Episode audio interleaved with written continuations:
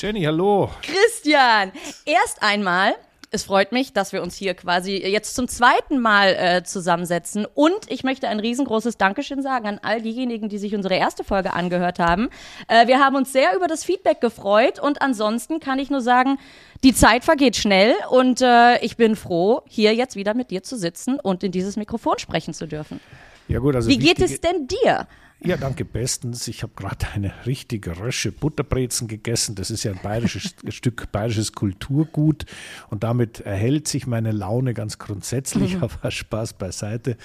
Äh, ja, danke der Nachfrage. Mir geht's gut. Ich habe meinen lieben Spaß am, am schönen Winter äh, und versuche trotzdem die ganze Motorsportszene so im Griff zu behalten und so nachzufragen und so viel äh, zu kommunizieren wie nur möglich mit den Leuten, die diesen Motorsport im Winter ja auch betreiben, indem sie im, im Büro sitzen, hinterm Laptop sitzen, äh, als Ingenieur oder im Windkanal oder an der CFD-Automatik.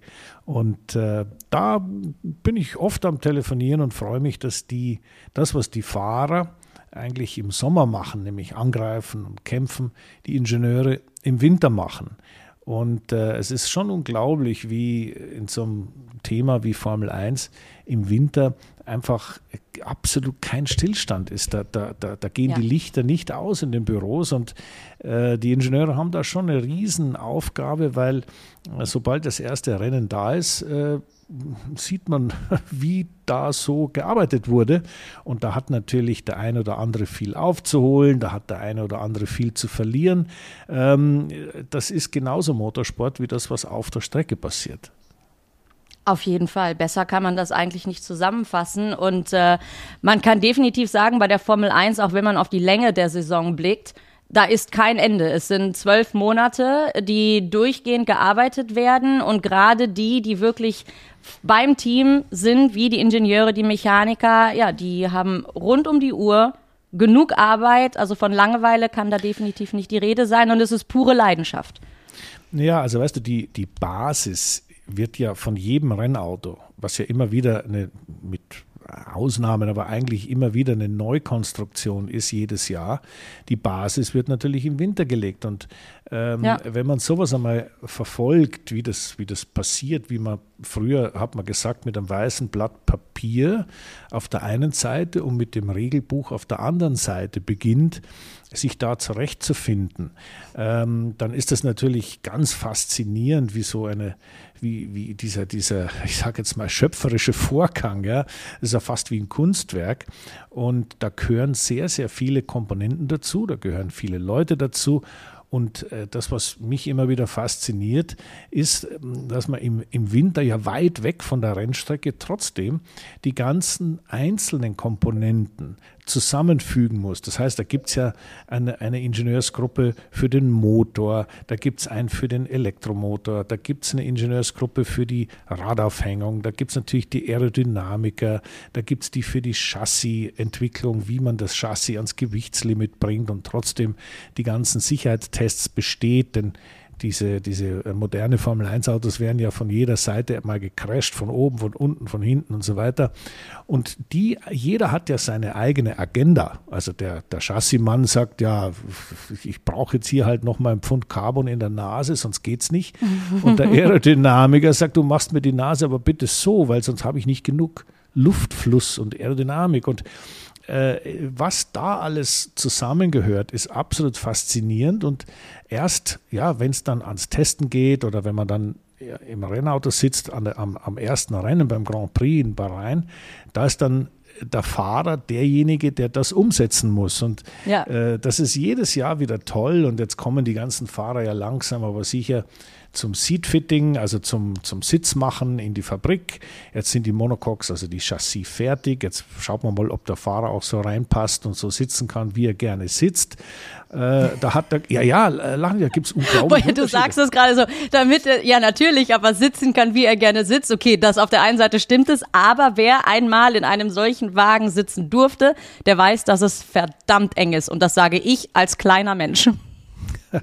Ja gut, also äh, es gibt ja auch äh, in der Formel 1 sehr unterschiedliche Größen. Ich meine, denk an den Yuki Tsunoda, der bei Alpha Tauri fährt. Hm, da haben sie jetzt gerade die die Bilder veröffentlicht, wie der ja, der Japaner in dem, in dem Auto sitzt, da ist er, schaut er fast verloren aus. Ja, ist das Auto riesengroß.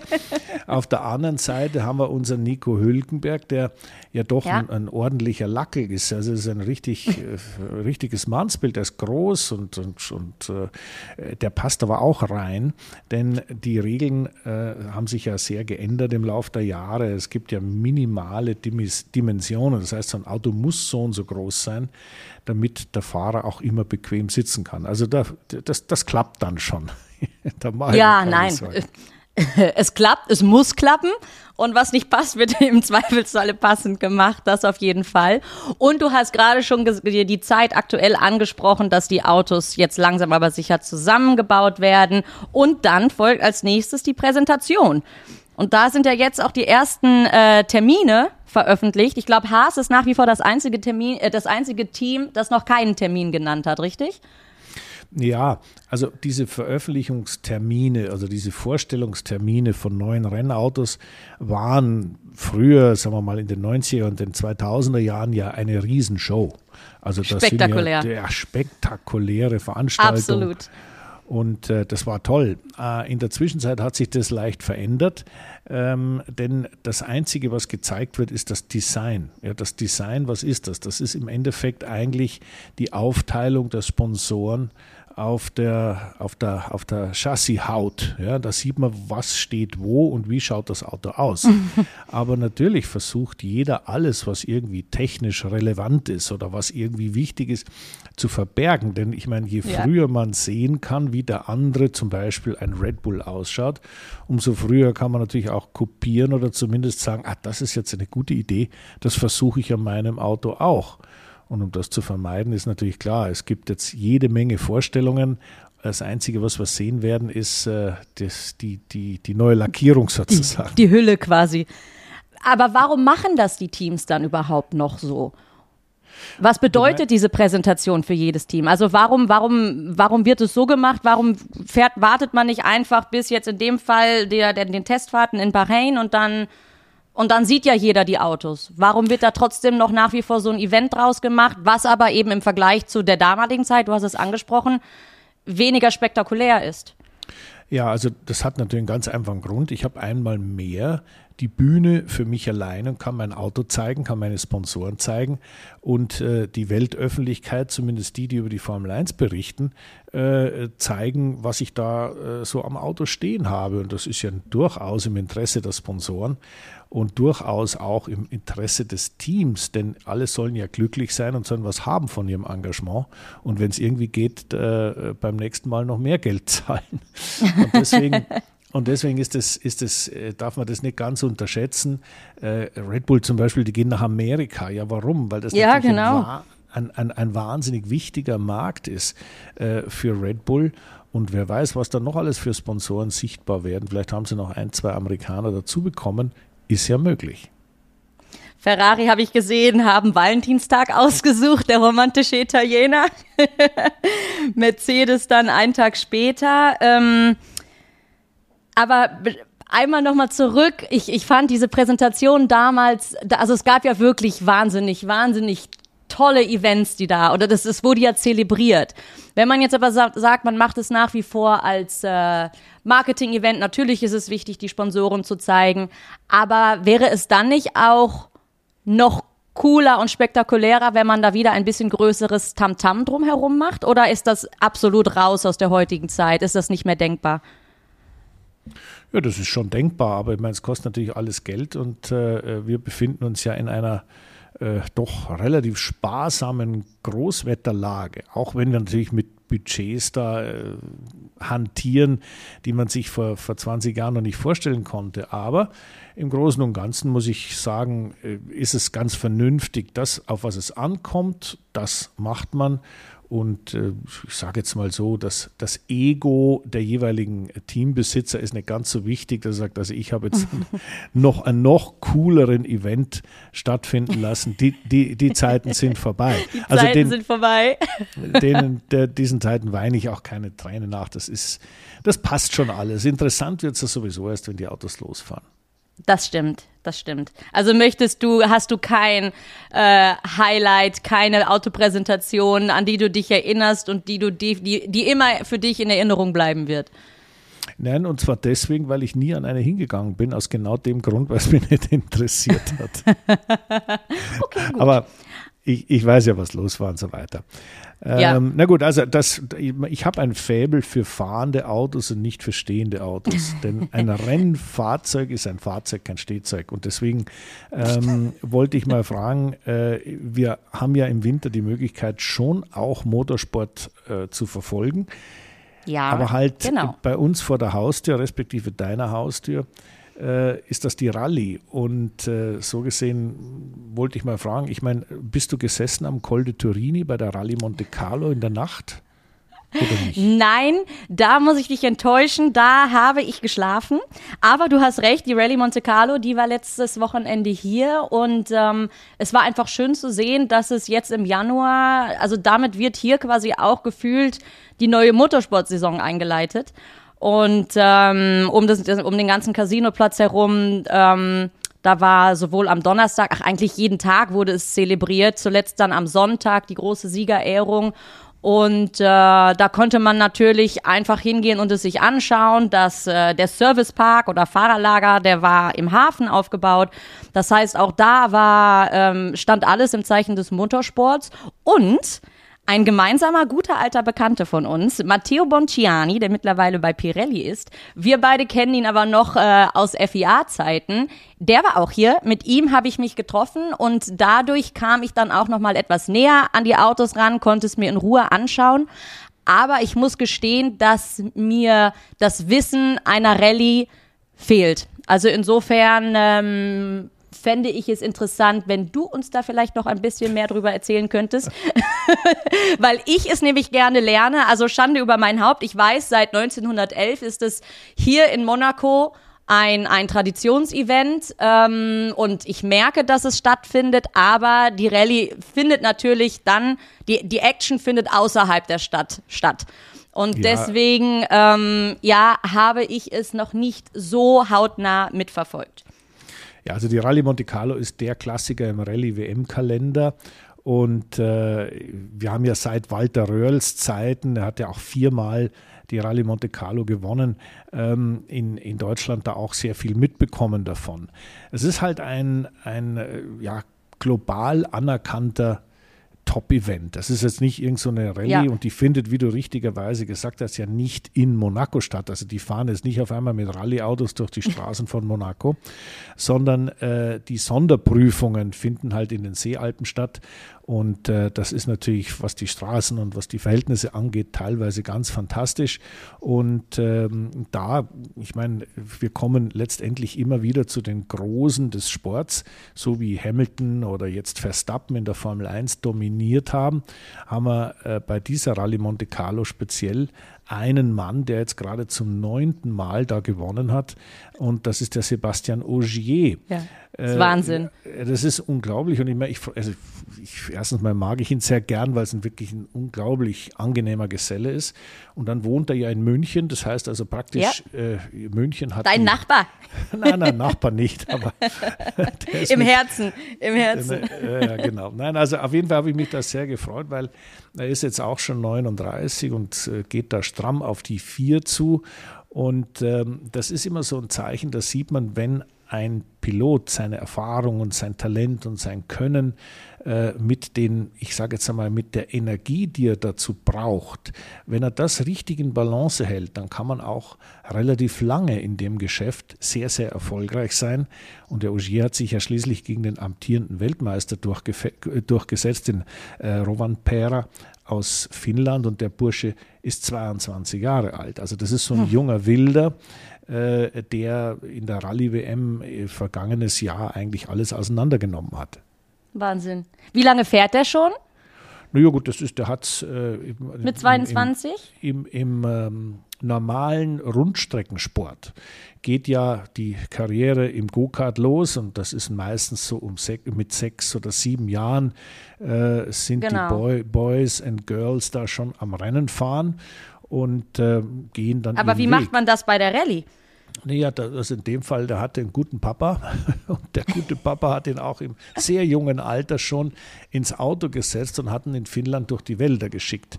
Ich nehme an, da, da gibt es keine Polizeikontrollen, äh, denn so mit sieben oder acht, wenn er mit den Füßen an die Pedale kommt, äh, dann ist es zwar ein Riesen, eine riesen Gaudi für einen Siebenjährigen, aber ich würde mal sagen, belassen wir es mal dabei. Aber er hat natürlich sehr früh begonnen und deswegen ist er mit 22 auch schon Weltmeister geworden. Ähm, natürlich ist das der Mann der Zukunft. Aber ich komme nochmal auf den Sebastian Ogier zurück. Ich meine, neunmal die Rallye Monte Carlo zu gewinnen innerhalb von elf Jahren und vergangenes Unfassbar. Jahr und vergangenes Jahr hat er ja nur unglaublich Pech gehabt, dass er da nicht gewonnen hat, weil er einen Reifenschaden hatte. Äh, deswegen muss ich sagen, also für, von, vor solchen Helden habe ich immer einen riesen Respekt und wenn sie dann auch noch so nett sind wie der Sepp, dann ist es noch besser. Also ein, ein äh, riesengroßes herzlichen Glückwunsch von unserer Seite, das kann man so auf jeden Fall sagen. Aber es ist einfach schön, ich, ich freue mich immer, wenn es solche Supertalente, Superlative in den Sportarten gibt und die dann eben auch in Anführungsstrichen der Jugend noch zeigen, wie, dass man, dass, dass der Sport nicht zwingend nach fünf, sechs Jahren vorbei sein muss. Und äh, ich sag mal, mit dem Alter wird man im Zweifelsfalle auch weiser oder man hat mehr Erfahrung und kann das dann auch durchsetzen. Aber dann wird möglicherweise der Absprung umso schwerer. Naja, also da bin ich dir ja ein bisschen voraus. Ich habe ja durchaus ein paar Kilometer mehr auf dem Tacho und deswegen kann ich dir sagen, äh, das einzig Gute am Älterwerden ist die Tatsache, dass man viele Fehler schon gemacht hat und sie nicht unbedingt ein zweites Mal machen muss. Und das gilt natürlich für jeden Rennfahrer auch. Und wenn wir mal auf die, auf die Formel 1 schauen, ähm, es gibt ja immer wieder so Generationenwechsel. Und im Moment sind wir ja gerade mittendrin. Wir haben einen relativ jungen ja. Max Verstappen und einen relativ alten Lewis Hamilton. Und äh, da siehst du, dass ein Hamilton hat natürlich über die vergangenen Jahre Unglaubliches geleistet und hat immer wieder äh, sich selbst auch gesteigert und hat die Latte für sich selber höher gelegt. Und daher ist die Situation eben äh, sehr, sehr spannend, um, zu, um zuzuschauen, abzuwarten, gelingt ihm das nochmal gegen einen Verstappen? Und wir haben ja durchaus noch so einen Kameraden im Feld, das ist der Fernando Alonso. Ja. Fernando Alonso äh, ist jetzt schon über 40 und der hat im Gegensatz zu Hamilton den Vorteil des Erfolges nicht gehabt, weil er ja, ich sage jetzt mal, im Großen und Ganzen hinterhergefahren ist die vergangenen Jahre.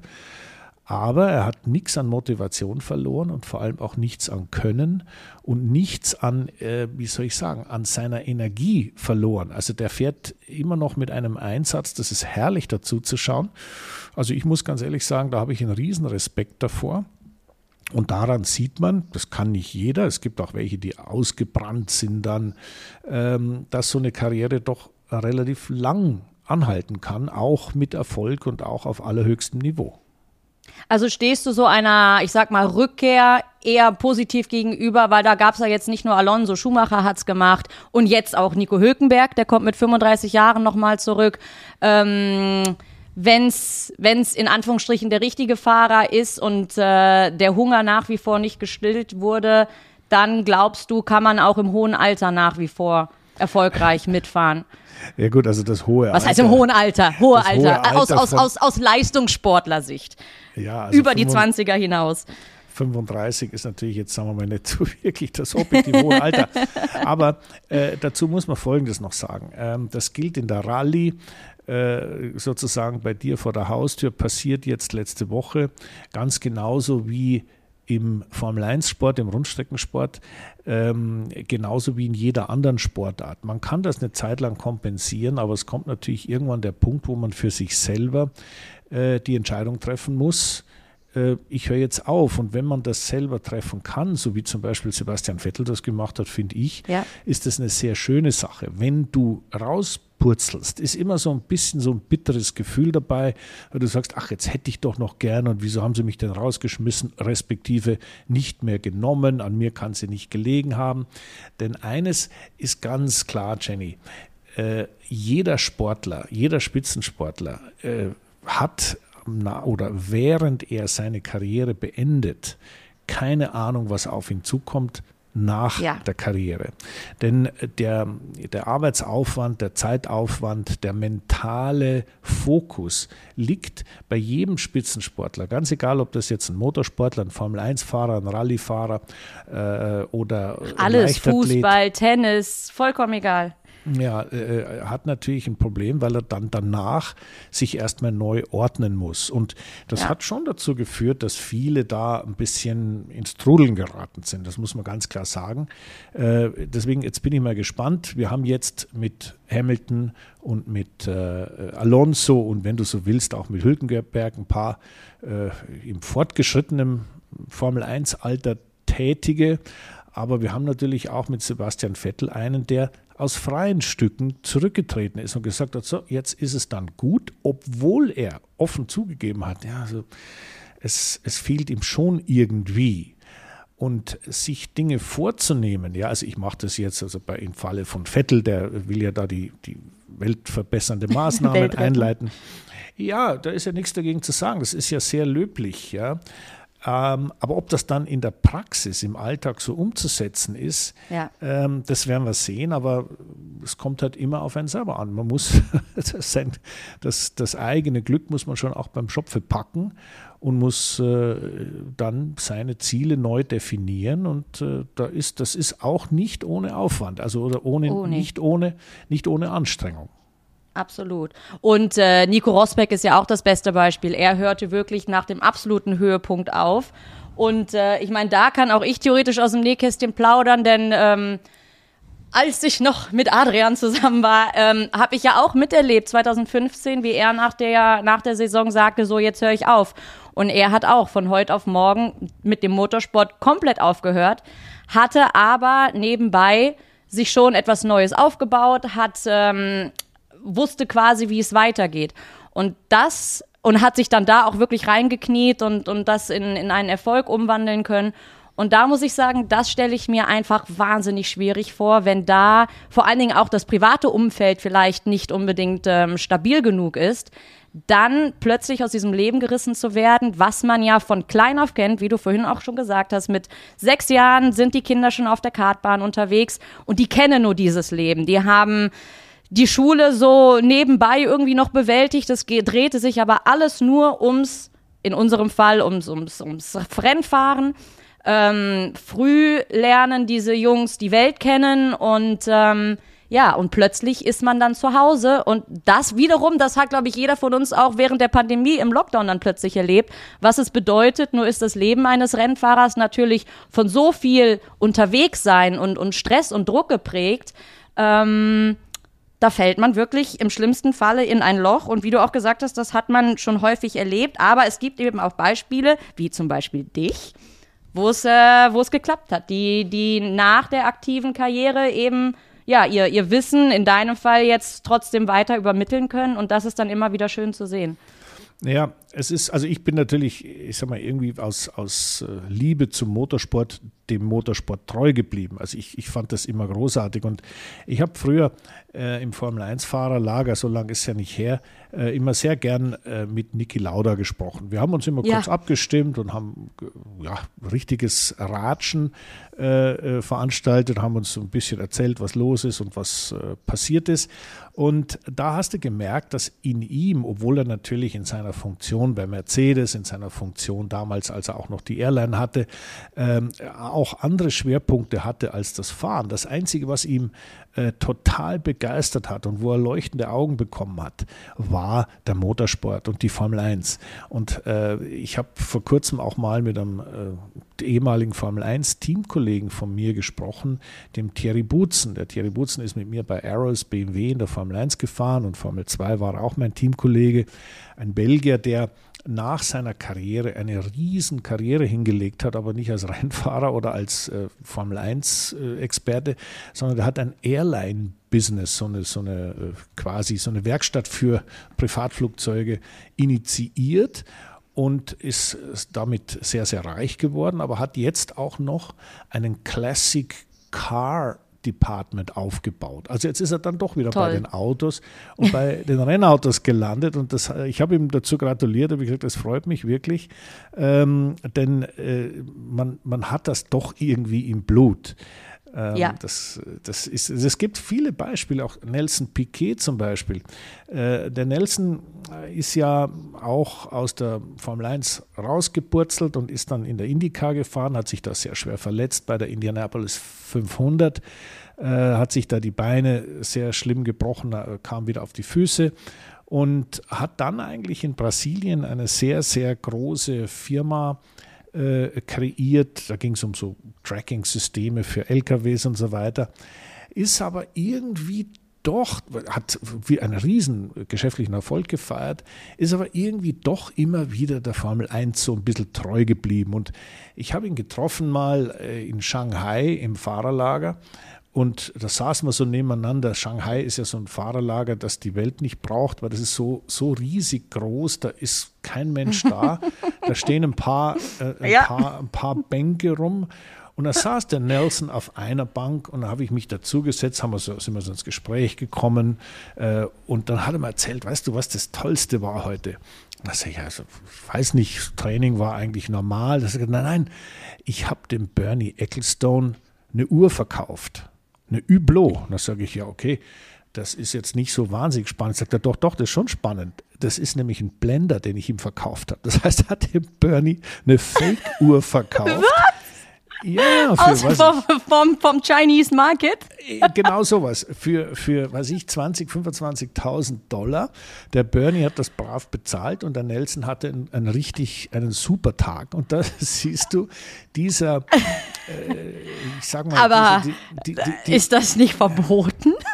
Dieser, das, das damit so hausieren zu gehen. Ich glaube, bei Bernie im Fahrerlager ist es ist außerhalb der normalen Gesetzmäßigkeiten. Nein, aber äh, China ist auch nochmal eine Welt für sich.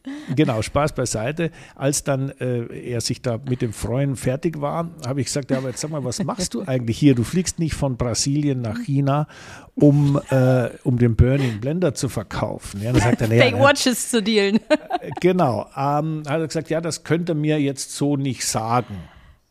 Da ich, also war ich jetzt erstmal ein bisschen skeptisch. Aber es gab natürlich einen ganz klaren Grund, das erst ein bisschen später rauskam. Und zwar hat Nelson Piquet für seinen Sohn, der ja in diesen Skandal verwickelt war in Singapur, das Crashgate, als also mhm. er mhm. in die mhm. Wand gefahren ist, um damit ein Safety Car zu initiieren. Und deswegen hat Fernando Alonso, der Teamkollege, gewonnen. Und ja. das hat der Nelson Piquet nachgewiesen und hat letztendlich das ganze Team äh, ans Messer geliefert. Und das ist, gehört auch dazu. Das heißt also, er hat den Motorsport von jeder Seite her so gut gekannt, dass es ihm möglich war, solche Dinge nachzuweisen. Und das hat mit Arbeitsverboten für Pat Simmons, für, für Flavio Briatore und so weiter geendet. Also da hat er sich schon ordentlich äh, nochmal engagiert äh, für seinen Sohn, respektive äh, für seine äh, Meinung der Gerechtigkeit. Also siehst du, so das Feuer in einem Formel-1-Fahrer, das geht so schnell nicht aus. Das gilt Nein. für den Piquet, das gilt für den Lauda, das gilt für den Terry Butzen, den ich erwähnt habe. Und letztendlich äh, bin ich ja auch einer von denen, weil äh, ich habe zwar. Ihr braucht das Adrenalin, ich zähle dich damit rein. Das, das, ist, das ist euer Motor, äh, euer, euer Benzin. Ja, so ein bisschen. Aber es ist natürlich einfach schön, in dem Metier sich auskennen äh, zu, zu dürfen. Ich meine, äh, wenn man da so viele Jahre involviert ist, da macht einem keiner ein X für ein U vor. Nee, auf keinen Fall. Und du sprachst gerade über Indica, du sprachst über Uhren. Da springt bei mir die Rolex Daytona ins Auge, beziehungsweise klar, aktuell hier in Europa, da schläft es noch ein bisschen, was den Motorsport betrifft. Formel 1 erwacht so langsam und bald geht's da los. Aber in den USA am kommenden Wochenende, da haben wir das 24-Stunden-Rennen von Daytona. Und ich weiß, dass auch du Langstrecke gefahren bist. Ähm, was, was für die Leute, die sich dafür interessieren, was kann uns da jetzt am kommenden Wochenende erwarten? Wie sehr steckst du in dieser Materie drin? Naja, also dazu muss man erstmal sagen, ich bin persönlich leider, ich war oft in Daytona, ich bin aber leider nie das 24-Stunden-Rennen gefahren. Ja. Ähm, das ist Aber ein andere. Kla ja, naja, sicher. ja. Genau. Ein, ein Klassiker im im äh, amerikanischen IMSA-Kalender. Das ist die Sportwagenmeisterschaft in Amerika. Und das Interessante dieses Jahr ist, es ist der erste Lauf, wo viele neue Sportwagen zum Einsatz kommen. Unter anderem eben auch zwei deutsche, nämlich Porsche und BMW. Das sind die sogenannten LMDH. Das klingt natürlich wieder ja, sehr mühsam. Le Mans, Daytona, Hybrids. Also äh, die Hybrids ist also ein Standard-Hybrid-System. Das heißt also, das kennen wir ja von, von normalen Autos und genau das ist auch in diesen ähm, Prototypen äh, verbaut. Und da ist es natürlich jetzt mal sehr schön, weil das der erste Schlagabtausch, der da äh, passiert zwischen in, in, in, mit diesen neu entwickelten Autos. Und äh, ich muss ganz ehrlich sagen, die, das, das wird echt interessant. Halten die Dinger? Äh, wenn mhm. ja, wie groß sind die Abstände? Ich meine, ein, ein Acura ist jetzt aber irgendwann mal auf Pole Position, aber äh, 24 Stunden sind lang. Hm, da kann also viel passieren und deswegen ist das eigentlich eine, eine, eine tolle Sache. Äh, dort zu gewinnen ist auf der einen Seite natürlich für den Fahrer gut, weil er eine Uhr kriegt. Ja. Auf der anderen Seite äh, natürlich äh, auch ein, ein, ein, toller Imagegewinn. Und ich meine, jeder kennt einen, einen Ferrari Daytona. Und äh, als Ferrari 67, 1967 in Daytona gewonnen hat, äh, haben sie diesen Namen Daytona auf ihr Modell genommen und äh, das ist natürlich ein Klassiker. Also ich wünschte, ich hätte einen, einen 67er oder 68er Ferrari Daytona in der Garage stehen. Da bist du nicht aber, der Einzige. Aber ja, das wird auch dir gut zu Gesicht stehen. Also ich ähm, könnte mir vorstellen, damit hier durch die Straßen, durch die Gässlein zu cruisen. Genau so ist es, ja. Nein, also Daytona äh, ist, sagen wir, das erste große Rundstreckenrennen des Jahres. Ähm, in Florida ist es deutlich wärmer als bei uns äh, in Deutschland, aber da kann es auch zapfig kalt werden dort. Und äh, mhm. ich habe da schon ein paar Rennen erlebt, also ich habe da zugeschaut, äh, da war ich um meinen Daunenanorak froh. Aber die, die Situation, die wir dort haben, ist auf jeden Fall wahnsinnig spannend, gerade weil eben mit äh, BMW und mit äh, Porsche zwei deutsche Hersteller involviert sind, viele Top-Piloten. Also ich schaue da schon mal rein am Wochenende auf jeden Fall. Was glaubst du, wie sich Porsche und BMW da integrieren im, in jetzt in dieser beginnenden Saison? Naja, die beiden haben ja ganz fantastische Partner gewählt. Ich meine, bei Porsche ist der Partner Penske. Äh, Roger Penske ja. ist einer der größten Motorsportler größten. aller Zeiten äh, als Teamchef und äh, der hat auch alles gewonnen und fährt auf der ganzen Welt, hat der sein Imperium an Teams und da gehört auch natürlich die IMSA dazu. Das ist eine super Partnerschaft, die haben da schon mal zusammengearbeitet und haben da auch gewonnen und äh, das ist auf jeden Fall mal eine, ah, da werden sie sich sofort zurechtfinden. Das ist, das ist kein Team, kein Anfängerteam.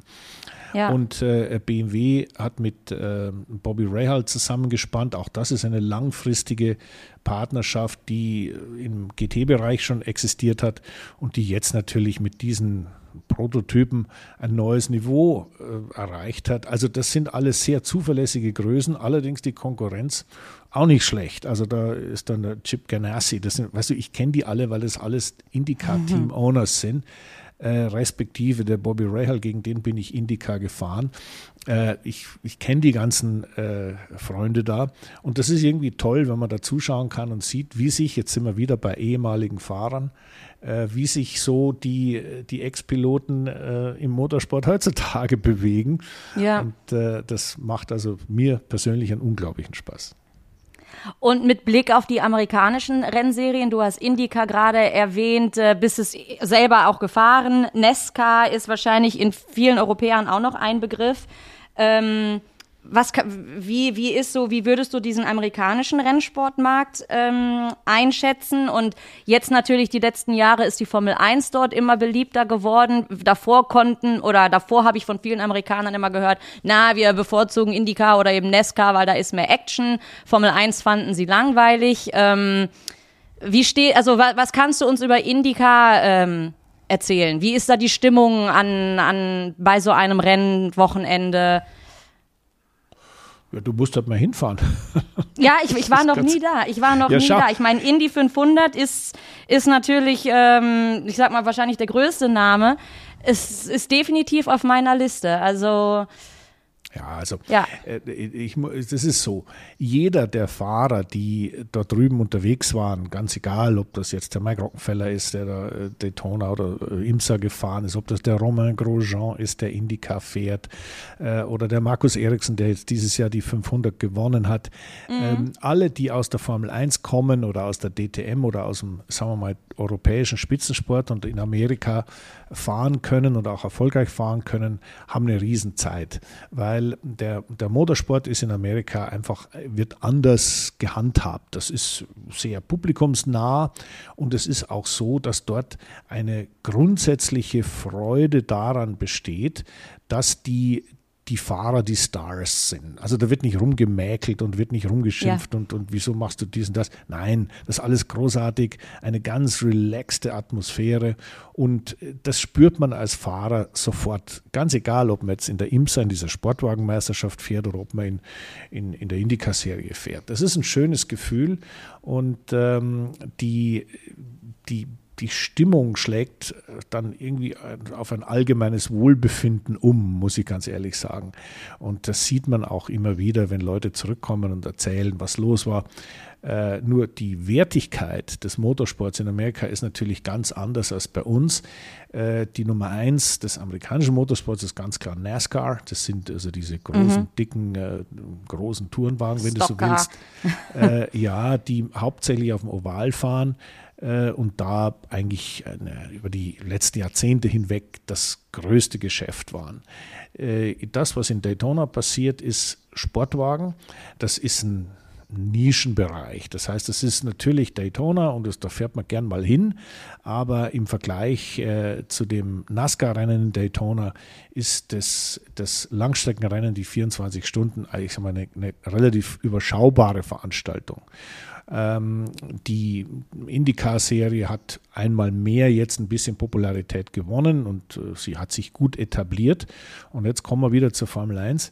Ähm, die Formel 1 hat letztendlich durch die Initiative von, vom Besitzer, also von Liberty, äh, denen die Formel One Management ja gehört, äh, genau. in, in, Amerika schon sehr dazu gewonnen. Und deswegen äh, drei Grand Prix in den USA, das da ja. hätten wir zu Bernie Ecclestones Zeiten, hätten wir da hätten wir uns gefragt. Mit Ach und Krach kam Austin zustande. Ja, ja, so was ist jetzt passiert? Also ich ja. habe ja äh, verschiedene amerikanische Grand Prix gefahren, die waren aber in Phoenix, Arizona und äh, also oder in Detroit Downtown, da sind wir ums Renaissance Center rumgefahren. Das war eine abenteuerliche Strecke, aber ja. der Durchbruch war das für die Formel 1 nicht. Das hat halt noch ein bisschen gedauert. Ja. Ja, aber jetzt sind sie dafür mit umso mehr Taramtamtam vor Ort. Ähm, Austin nach wie vor, Miami letztes Jahr war ein großes Spektakel und jetzt in diesem Jahr kommt Vegas hinzu. Da bin ich sehr gespannt drauf auf Las Vegas. Ja, also das wird natürlich wieder perfekt organisiert und inszeniert ja. werden. Und äh, im Endeffekt ist das ja ein Geschäft. Und ich meine, du hast ja wahrscheinlich mitbekommen, dass die Formel 1 äh, in den letzten ja, ein, zwei Wochen mal wieder ein bisschen in den Schlagzeilen stand. Und zwar deshalb, weil rauskam, dass der Staat Saudi-Arabien ähm, mhm. den Amerikanern ein Angebot gemacht hat über 20 Milliarden. 20 Milliarden, Wahnsinn. Um diesen, dieses Geschäftsfeld zu kaufen. Und das haben die Amerikaner abgelehnt. Ähm, jetzt ist es natürlich insofern sehr spannend, weil die, die, die, es gibt zwei Positionen. Die eine ist die des kommerziellen Rechteinhabers, also natürlich die Formula One Management, die wollen Geld machen ohne Ende und wollen natürlich über kurz oder lang dann auch eincashen im Sinne von verkaufen. Ja. Ähm, die, die, andere, äh, die andere Position vertritt die FIA, also die Sportbehörde, die ja für das Wohl des Sports zuständig ist und auch natürlich für die Regeln und für die Umsetzung der Regeln, technisch wie sportlich, ähm, die da natürlich auch mitreden wollen. Und da habe ich vor kurzem eben, wir haben ja einen neuen Präsidenten, den Mohammed bin Sulayem, und der ähm, ist ein, ein Emirati, also der hat äh, in Ja. den äh, Vereinigten Arabischen Emiraten, ähm, ist der zu Hause, auch ein ehemaliger Rallyefahrer, also durchaus sportaffin. Und der hat sich da zu Wort gemeldet, der hat gesagt, Leute, also bei den ganzen Milliarden und USA und was weiß ich alles, ja, super, aber bitte bleibt ein bisschen ähm, beim gesunden Menschenverstand. Und das fand ich eine sehr wichtige ähm, Äußerung, weil bei solchen Summen geht einem immer furchtbar schnell der Gaul durch. Da sind alle immer ganz kirre und werden ganz nervös und kriegen Schweißperlen auf der Stirn, weil sie denken, jetzt, ach, jetzt haben wir noch mal eine Milliarde und noch mal eine Milliarde. Ähm, Im Endeffekt ist es Motorsport und ich finde es gut, wenn die Sportbehörde dann sagt, also Leute, ja, Geschäft ist alles wichtig, wir verdienen gerne Geld, hat keiner was dagegen, aber das soll immer noch Motorsport bleiben und wir Ja. möchten nicht, dass das eine reine Gelddruckmaschine wird und alles andere hinten runterfällt, weil dann ist nämlich die Zukunft des Motorsports nicht gewährleistet. Ja. Weil die Zuschauer natürlich sagen, also es ist ja nur noch, da geht es ja nur noch ums Geld, das interessiert mich nicht. Das Sportliche sollte nach wie vor im Vordergrund stehen und deswegen fand ich das schon eine, eine mutige und auch Ein eine, Statement. Eine, ein gutes Statement, was der Präsident da so von sich gegeben hat. Ja, und da muss man ja wirklich sagen, dass Liberty Media seit der Übernahme wirklich dafür gesorgt hat, dass die Formel 1, ich sag mal, global wieder ein frischeres Auftreten bekommen hat, aber natürlich auch für die Teams selber lukrativ ist. Ich sag mal, damals, ähm, ich kann mich an die Zeit erinnern, als es den Teams, zumindest nicht jetzt abgesehen von den ersten dreien, finanziell wirklich, wirklich schlecht ging. Und es freut mich einfach wahnsinnig, dass daraus jetzt ein Geschäft geworden ist, wo, ja, wo, das sich jetzt langsam aber sicher für die, für die Teams rentiert.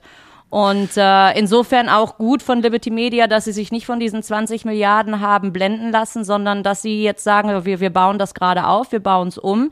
Aber ähm, Geld alleine, wie du gesagt hast, zählt nicht, sondern der Erfolg der Serie und der aktuelle Erfolg gibt uns recht. Ähm, und so machen wir jetzt erstmal weiter. Naja, du darfst nicht ganz vergessen, dass, die, dass das nicht schon viel früher so war, dass die Teams Geld verdient haben, liegt ganz einfach daran, dass als unser Präsident Max Mosley, der, der Vorvorgänger von dem jetzigen FIA-Präsidenten, ja das Thema Budgetcap ähm, einführen wollte. Ja. Und zwar bei einer Höhe von 40 Millionen, 40, 40, ja, 40 Millionen Dollar. Jetzt sind wir bei 150 ungefähr, ja, je nachdem mit Inflationsausgleich und Sonderregel und Extrarennen und äh, Qualifikationsrennen. Also sagen wir so ungefähr 150 Millionen. Stell dir mal vor, wie profitabel es geworden wäre, wenn wir Anfang der 2000er Jahre ein Budgetcap von 40 Millionen Dollar festgelegt hätten. Ja, da ist ja gar nicht dran zu denken, wie die Teams da prosperiert hätten. Das Aber stimmt. das haben damals die großen Teams alle abgelehnt, die Hersteller. Die wollten das nicht, Ja. weil die wollten mh, den Vorteil, den sie hatten, indem sie einfach mehr oder weniger unlimitierte Budgets in der Hinterhand hatten. Deswegen haben die das abgelehnt. Und ähm, erst jetzt äh, sind wir so weit und auch in solchen Größenordnungen gelandet, ähm, dass das Ganze funktioniert. Äh, besser spät als nie, muss man ganz klar sagen. Aber Ja. da muss man schon ein bisschen aufpassen drauf, dass das nicht wieder aus dem Ruder läuft. Ähm, die Gefahr besteht immer, denn äh, die, die Großen, die im Geld schwimmen, die haben viel mehr Geld, als sie ausgeben dürfen. Und das Geld ist ein Performance-Vorteil. Also wenn ich mehr entwickeln kann, fahre ich schneller. Und die Hoffnung, die ja durch diese Budgetcap-Regelung da ist, ist, dass man halt äh, das Feld ein bisschen zusammenbringt. Das wird ein bisschen dauern, glaube ich, aber ich glaube schon, dass das Konzept gut ist. Und das Schöne ist ja, und jetzt kommt das amerikanische Element schon auch wieder raus, der Underdog, der soll halt auch mal gewinnen. Ja. Wieso Ja. immer nur Red Bull oder wieso immer nur Ferrari oder Mercedes? Nein, es sollte auch mal so ein Sauber gewinnen oder ein Alpha Ja. Tauri. Gut, die haben das beide ja sogar schon mal hingekriegt, das Alpha Tauri sogar zweimal, aber äh, trotzdem, und das ist etwas, was ich glaube, der Formel 1 sehr gut tut, dem sportlichen Element sehr, sehr gut tut. Und da bin ich auch ganz optimistisch, wenn man das weiter so konsequent durchzieht mit den Regeln, auch wenn immer wieder Leute sagen, was soll denn das, die geben ja sowieso Geld aus, das ist ganz egal, es kostet halt so viel. Na, na, da muss man schon äh, ein bisschen einen Finger drauf haben und drauf halten, dass das nicht aus dem Ruder läuft und so kriegt man den sportlichen Wert auch weiter nach oben verändert.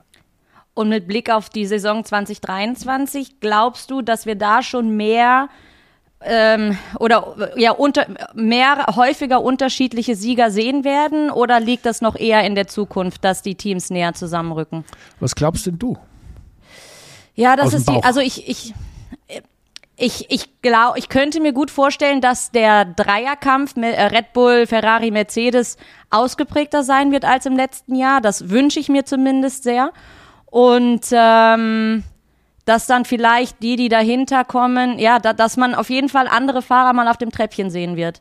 Das würde mich sehr freuen. Ja, und ich glaube, der Anfang könnte, der, der Anfang ist 2023 gemacht. Bitte also enttäusche also ich, mich nicht. Nein, also ich, also ich, ich kann dich eh nicht enttäuschen, weil ich bin ja schließlich nicht der, der die Autos designt und damit Das war ein, ein, ein, eine, eine Hilferuf, ein Hilferuf ans Universum. Ah, das ich, Universum, möchte, ja. ich, möchte, ich möchte keinen äh, Formel 1 Weltmeister im äh, September küren. Okay, gut. Also da sind wir einer Meinung. Ich glaube aber, wir können uns aufs Universum verlassen, wenn du da weiter so dich so freundlich nach oben wendest. Ähm, ich glaube schon, dass wir es ein bisschen ausgeglichener haben werden äh, im kommenden Jahr. Äh, da, gut, es gibt wieder ein paar technische Dinge, die sich verändert haben, was die Aerodynamik und so weiter angeht. Aber im Großen und Ganzen glaube ich schon, ähm, dass wir wieder enger zueinander führen, dass, die, dass das Feld ein bisschen enger äh, zu, zusammengeführt wird. Aber das Entscheidende ist halt, es gibt zwei Dinge, die meiner Ansicht nach wichtig sind für die Formel 1. Das erste ist, dass nicht immer einer der drei auf dem Podium steht. Also das ist, ist immer ein Mercedes, ein Red Bull oder ein Ferrari. Ja. Es muss da auch mal was anderes passieren. Das ist das Erste. Und das Zweite, es wäre halt schön, wenn die Mittelfeldteams, die McLarens und die, und die Saubers und wie sie alle heißen, ähm, die, die Alpines, dass die Aston Martin, die, das sind ja alle ungefähr genauso, dass die näher dran sind an der Spitze, weil dann äh, können die an der Spitze nicht da so äh, fröhlich zu Ende fahren und das unter sich ausmachen, sondern müssen sie kämpfen. Und ja, je genau. Mehr, je mehr, je mehr Druck da, aufgebaut wird. Richtig, je mehr Druck ja. aufgebaut wird, desto, desto besser wird das, weil dann hat man auch schneller einen Fehler gemacht. Wenn ich immer da so einsam und, und verlassen vorne wegfahre und ein Auto habe, was viel besser ist, dann kann ich natürlich auch viel entspannter Strategie machen, dann kann ich viel entspannter äh, rangehen, was die Reifenwahl angeht und so weiter und so weiter. Also ich bin da, auch wenn ich nicht das Universum bin, bin auf jeden Fall fürs Jahr ganz zuversichtlich. Aber sind gut, wir noch ein bisschen früh dran, Jenny. Gell? Sehr gut. Genau, jetzt geht es erstmal weiter für mich nach Saudi-Arabien. Gerade sprachen wir schon die Saudis an. Äh, nächstes Rennen, nächstes Wochenende bin ich dort für die Formel E mal wieder. Ja, also ich, es ist jetzt nicht so, dass ich dich unbedingt beneide um die Reise nach Riyadh. Und der Grund dafür ist, dass ich schon da gewesen bin, also sogar schon mehrfach da gewesen bin. Ja. Ähm, das ist eine tolle Strecke, keine Frage. Es ist auch von der Location her wirklich sehenswert. Das, äh, die Formel E ist, äh, ja, ich sage jetzt mal, in, in neue Kleider gehüllt, neue Autos. Und nach dem ersten Rennen in Mexiko bin ich jetzt mal sehr gespannt, wie die jetzt auf die Füße kommen im Sinne von, ja. äh, jetzt wird es dann mal ein bisschen kerniger. Ich glaube schon, dass das zwei spannende Rennen werden und äh, ja, ich würde sagen, da sollten wir nächste das Woche wünschen reden wir drüber. Uns. Genau, darüber wird dann auf jeden Fall gesprochen. Noch ein kurzer Einwand. Ich ja. erwähnte vorhin Matteo Bontiani, unseren lieben guten alten Freund. Mit ihm habe ich auch gesprochen. Und das äh, hängen wir jetzt einfach an unseren kleinen Talk hier hinten dran. Mal ein bisschen, ich habe versucht, ihm ein bisschen auf die... Äh, ja, ein, ein paar Geheimnisse zu entlocken, wie es damals war zu seiner Zeit als äh, FIA Formel 1 Head of Communication und äh, ja, wer Lust hat, kann sich das jetzt einfach weiter anhören. Und ansonsten, Christian, wie du gerade schon gesagt hast, quatschen wir nächste Woche wieder. So machen wir das. Alles klar. Nach Riyadh. Ich wünsche dir eine wunderbare Woche. Es hat mich Danke. wie immer sehr gefreut. Ebenfalls. Ciao. Und nun habe ich einen außerplanmäßigen Gast hier neben mir sitzen, Matteo Bontiani, den viele von euch zumindest das Gesicht kennen, denn er ist der Mann, der jahrelang dafür gesorgt hat, dass die Fahrer nach dem Rennen alle pünktlich auf dem Podium erscheinen. Matteo? Guten Tag, Frau Bex. Is it correct? Good afternoon. Buonasera, Matteo. Thank Buonasera. you, thank you so much for being here. Thank you so much for your time. I know how busy you are. Mr. Mr. Well, now now you work for Pirelli. You are the head of motorsport communications. Before that, you were the head of F1 communications within the FIA, and uh, before that, you were part of Ferrari since 2000. Absolutely, absolutely. As, as we could say, has been a life that uh, I spent in the motorsport. At least now is becoming too long, but for quite a bit. well, on the other hand, after so many years, what would you do without it?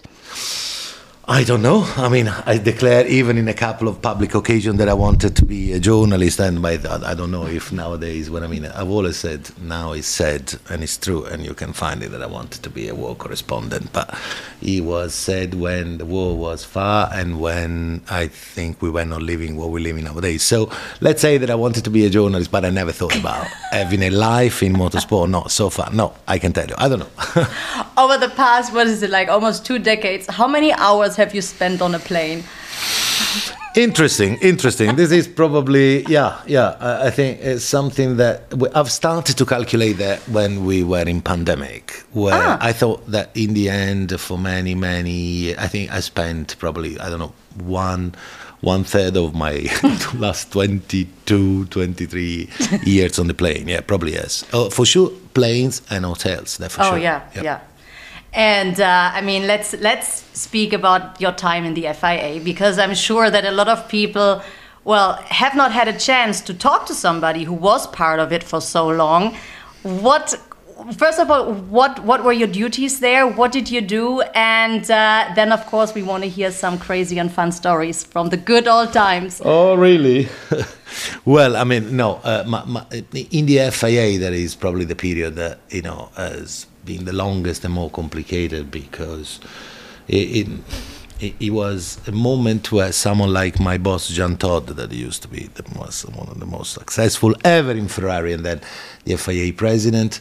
Um, was asking to people to, to be uh, absolutely into into into the loop as he used to be. So I've been uh, a period with him uh, as a sort of special advisor, uh, nine months, ten months, thirty-seven countries, something like that. It was amazing. We were passing from from from you know. Visiting all the presidents of the club and the ASN worldwide, and it was unbelievable uh, to see how the FA was sp- spread everywhere. But and then uh, from uh, the beginning of 2011, I've been the head of F1 communication, media delegate, so two roles in one. And uh, even uh, for sure, someone that he could represent the president in certain situations, certain occasions. So the president, uh, Jean Todt, Mr. John Todd, has always been someone that if he wants to to to, to get something, is he, he knows how to get it and he knows to whom to ask. So I mean, I think it's something. Uh, it has been an absolutely all-inclusive period for sure. Yeah, yeah, something like that. And episodes, woof, we could talk for hours, but for sure, the most important thing to know it's that the drivers have always been uh, best of that they were happy because knowing me especially in the dynamic of the race and the quali means uh, you i am the top three so you need to be happy when you see someone that is giving you a sort of visual clear confirmation that you are in, in the top three and that we well they, they were i've been lucky for that And how did how did life in F1 change over the years? Wow, this is a question that I don't know. I mean, you can the, well, no, the most to impo- for you know, the, the, the most important thing is that I think probably many other people in the past or in the future will arrive to say so, because this is one of the most unbelievable uh, um, environment. It's a show business, it's a sport, is something that has always been uh, uh, in, well present in the head of so many millions of passionate from a niche uh, divertissement it became uh, something global um, i remember in those days someone told me that you know the number for number of viewers and spectators was one of the probably the third most seen sport but the first two there were moments in the football world cup every four years and moments in the Olympic Games every four years. Formula One has been able to uh, nail people in front of televisions for uh, decades, and I think it, it, changes. It changes. It's changing because it's it's such a unique environment that I think it changes for sure because it has to be uh, in balance with the with the society. Yeah, well, I mean, also the owner has changed. So, um, well, back in the days, we all remember uh, that was a big change. yeah, that was a, that was, that was a, big, change. He, Bernie Ecclestone, he was definitely one of a kind, uh, and uh, I mean, he turned F1 into something, into something special. And uh, then Liberty Media took over. How how did the how did life in the paddock change? From Bernie to Liberty Media? Well, in those years, I was president effectively. Uh, uh, I think uh, it changes a lot because I think you said correctly, uh, Bernie Ecclestone has been probably someone that has created the, the, the, the sport as we've seen as we've seen it, and then we've seen at the base of this, it was a complete different um, um, situation with someone that he was part of the sport, that he was, you know, able to transform the sport according to a very clear uh, entrepreneurial vision. And uh, what he has been able to create is a unique business model uh, Liberty Media is is uh, it doesn't need to have any uh, person presenting them. Uh, it's it's it's a reality that it can do nowadays really really well, considering how important it is to have a um, such a unbelievably big environment that he has to perform. He has to be profitable. He has to be a model, an example his passion, his mm, uh, entertainment is is uh, a religion for certain people used to be. Uh, it creates heroes. It's telling stories. It's it's a sport where the technological challenge is at the top. Is the pinnacle of motorsport. So it's such a unique environment that I think probably uh, it, it's easy to say that if you want to uh, face all the needs that a sport like that, an environment like that, in a moment like that could have, you need to have a giant as they are and an expert in order to arrive to uh, solution things and to have an amazing profitable sport. And um, let, let, let's, let's begin, but let's begin with, with the time back in the days. Because, I mean, Bernie Ecclestone, he was such a unique character. And then, of course, Jean Todt as well and you were right in between and, and working with them closely, knowing them. What was going on behind the scenes? First of all, I remember uh, that I was recently saying to someone that uh, a couple of pictures where you could see the faces of the two, um, these two prominent people, Bernie Ecclestone, a leader, Todt, the man that, as I was, uh, I mean, we were discussing before. I mean, it has never been equalized in, in, in for the victories in Ferrari. So uh, and Mia was behind more than in between. And behind me, it's in the picture. If you want to see the face of both of them, you could see Matteo Bonciani name and, and not the head. oh, they were picture that it was taken so so close. But I mean, yeah, no, no. Uh, to to uh, well, I mean, they they don't need me to say anything. They are so well known and uh, um, unbelievable personalities. I've been able to arrive to know them pretty well. Has been a privilege, I think. The, how you, you, used to say in this in this when you. Uh, you try to say something about people like them, you can only but to learn. Yes. Oh, I, I, I can only imagine. What what was what was the most difficult part of your job? A when it comes to working with them and well, two strong characters but then also when just looking at your position dealing with the drivers dealing with the media the teams um, can you can you share some? But first of all we need to i i, I want to well i mean to, to be said clearly uh, the, the, the it's, a, it's been a privilege and been flattered to have a position like that that is implying to work in another language is implying to to to be with uh, a very specific category that is journalists and photographers for first the representative of the teams in communication because they were under the, this umbrella, you know how the FIA used to be structured, and uh, even the, the, the, the, to deal in a dynamic of a sport that it was not so uh, always so um, easy to, to, to, to face every day. The main difficulty, to be honest, was that it was never ending. Yeah. Um, in certain moments, maybe you don't realize how it could be to have a proper break, like even our Lord uh, said that the, you need to rest sometimes. And but resting in the break, summer break, was to have a period that it was before Spa, Monza. it's always been, a, at least during my period, the most attended race ever for the media. And so it was a job that it was completely, uh, it was never, never ending. And, and uh, in those days, the tendency was to uh, give to people the possibility to manage everything in order to have a certain way of be consistent and to uh, to face better certain possible uh, situation, and it means that people could bother at every time of the day and the night. No, seriously, it was it was the the style of my essentially my employer, let's say, has always been well known for being. Um, a pretty not a lazy one so that, my life more than my job it was reflecting these uh, it was um, going accordingly. Mr. Eccleston is he was he was uh, a person that he was uh, uh, fantastic to, to deal together with.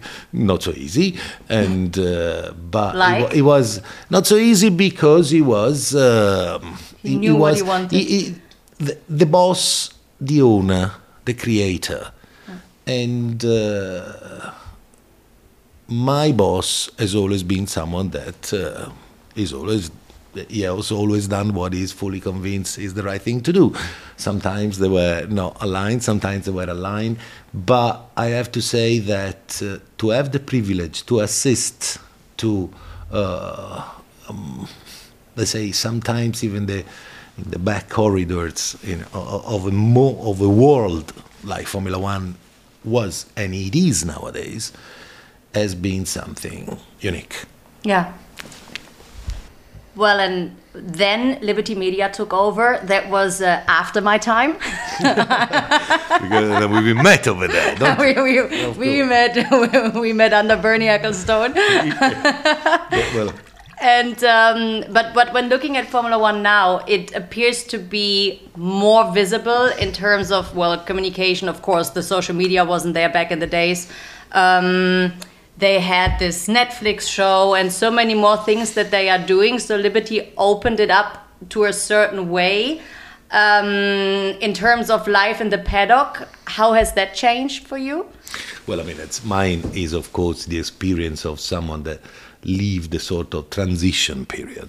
I have to say that what you see from the external is. Uh, what's happening at the moment. It means these Formula One, this way of managing is, according to me, more in line with the with the with the challenges that our you know daily. Uh, uh, our mo- the moment we live in is is presenting to it. So uh, the person is leaving, is leading everything after uh, the, especially transition period, uh, the pandemic, oh, yeah. Uh, all these factors they have to be taken in consideration in a proper way in order to see how everything seems uh, different from outside.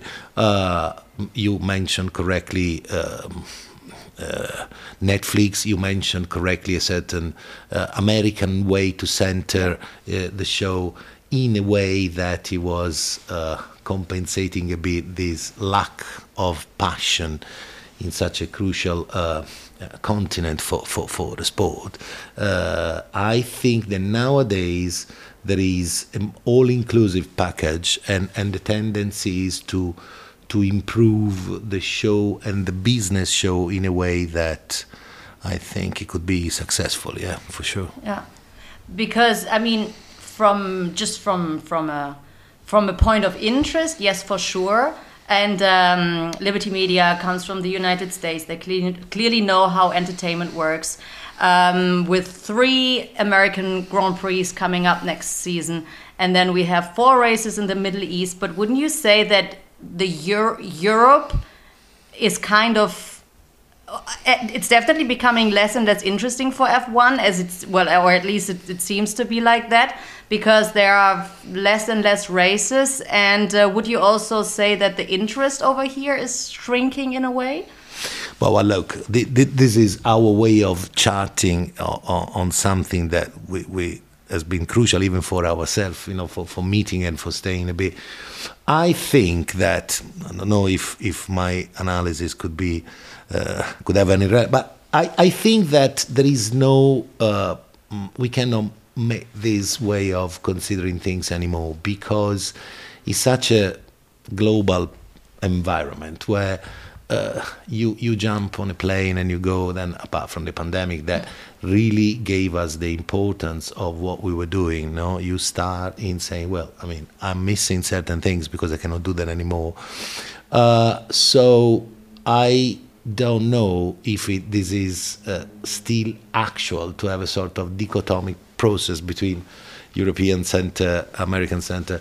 I think that now there are other needs, other challenges, but I do think that to have a more presence of and in, in, in such a crucial part of the world could help the sport to be global. I see how, for example, for me personally, has been uh, crucial to live in Asia. That I've been even based in China for for almost four years, and how uh, strange that is missing, you know, due to this, you know, the pandemic. I hope that a solution will be found a proper.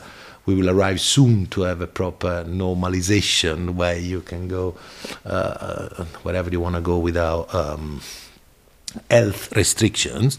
But I think that is a word that is, Formula One is a sort of good. Uh, um, mm, let's say exercise to see how all the factors worldwide combined together they can have uh, a proper and successful uh, result worldwide appreciated. Yeah. You can have uh, all the entities, all the uh, and these are the challenges of the future.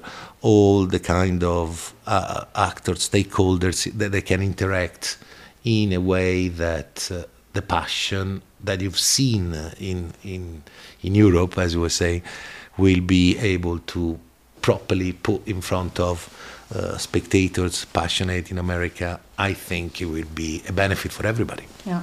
And as you just said perfectly, it's a global business and it's there for the whole Absolutely. world. We have races all over the world now.